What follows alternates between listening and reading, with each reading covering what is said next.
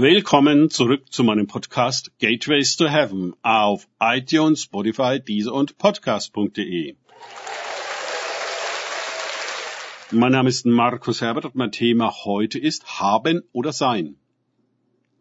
Weiter geht es in diesem Podcast mit Lukas 12, 13 bis 15 aus den Tagesgedanken meines Freundes Frank Krause. Einer aus der Volksmenge aber sprach zu ihm, Lehrer, sage meinem Bruder, dass er das Erbe mit mir teile. Er aber sprach zu ihm, Mensch, wer hat mich zum Richter oder Erbteiler über euch gesetzt? Er sprach aber zu ihnen, seht zu, hütet euch vor aller Habsucht, denn auch wenn jemand Überfluss hat, besteht sein Leben nicht durch oder in seiner Habe. Lukas 12, 13 bis 15. Nun führt uns die Weisheit Gottes, die in den Evangelien alle Themen passend angeordnet hat, zum Gegenstand der Habe und der unvermeidlichen Sorge darum. Es beginnt mit der Feststellung Jesu, dass er nicht so riesig an Erbstreitereien interessiert ist. Denn ihm geht es ja um das Leben bzw. Sein und das findet sich nicht in unserer Habe. Wenn wir bedenken, wie viel Leben wir dafür einsetzen, unsere Habe zu mehren, zu sichern und zu erhalten, dann sehen wir deutlich die allgemeine Schieflage. Nicht mehr ist die Habe das notwendige Beiwerk zum Leben bzw. der Ausdruck unseres wahren Seins, sondern sie ist der Inhalt und das Ziel des Lebens selbst geworden. Also ein definitiver Götze. Unsere Kultur hat kein Verständnis für Genügsamkeit und Einfachheit. Wer viel hat, der hat es geschafft hat Geld genug, sich alles und noch mehr kaufen zu können und das je nachdem auch zu zeigen, ist gleich Prestige. Das heißt, die Bedeutung eines Menschen ist geknüpft an seine Habe. Ein sehr gefährliches Spiel, denn die Habe ist unpersönlich. Sie wird gewonnen, sie wird verloren. Und nach drüben können wir nichts davon mitnehmen.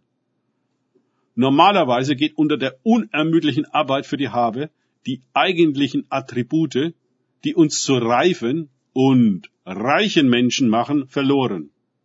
Ich spreche über die Frucht des Geistes, die unsere eigentliche Aufgabe ist und bewusste Kultivierung, vor allem in unserem Herzen erfordert, um sich zu entfalten und durch uns eine Nahrung bereitzustellen, die man mit Geld nicht kaufen kann.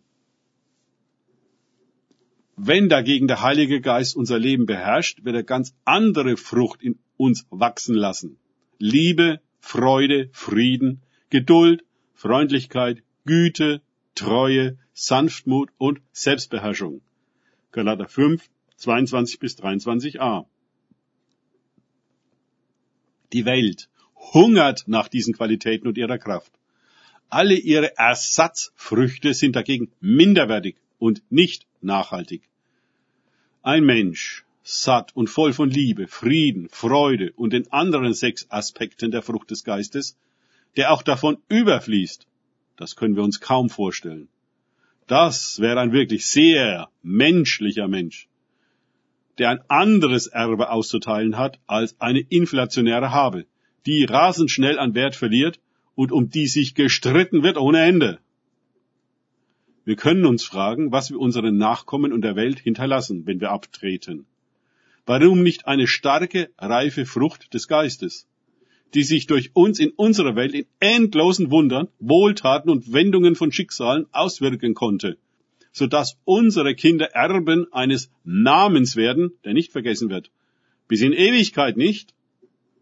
Jesus warnt uns vor der Fixierung auf die Habe. Denn es geht ganz schnell dass wir sie nicht mehr haben, sondern sie uns. Nach Gottes Reich trachten erfordert auch, dass wir dem Geist, der diese neunfältige Frucht hervorbringt, Raum in unserem Leben geben und uns erziehen lassen im vollkommenen Menschsein. Tun wir das, kümmert sich meiner Erfahrung nach Gott um den Rest. Er hat Gefallen an reifen Menschen. Er bewässert das innere Feld, beziehungsweise den inneren Garten des Herzens, der auf diese Weise gut gedeiht.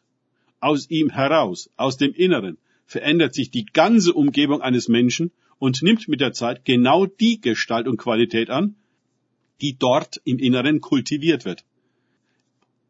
Ist jemand jedoch inwendig arm und verwüstet, dann kann auch nichts anderes dabei herauskommen, selbst wenn seine Habe umfangreich ist. Um den Schein zu wahren, wird er viel lügen und betrügen müssen, vor allem sich selbst gegenüber. Denn alles ist nur inszeniert und nicht der natürliche Ausfluss eines kultivierten inneren Menschen. Wenn wir im Außen das leben und hervorbringen, was wir im Inneren sind, fühlen wir uns stets vollkommen bzw. integer und selig. Manchmal muss Gott Menschen ihre Habe wegnehmen, weil sie sich zu sehr darüber definieren und ihre Seele bzw. Wahrheit daran verlieren. Und dann ist alle Habe dieser Welt nichts mehr wert. Danke fürs Zuhören. Denkt bitte immer daran, kenne ich es oder kann ich es, im Sinne von erlebe ich es.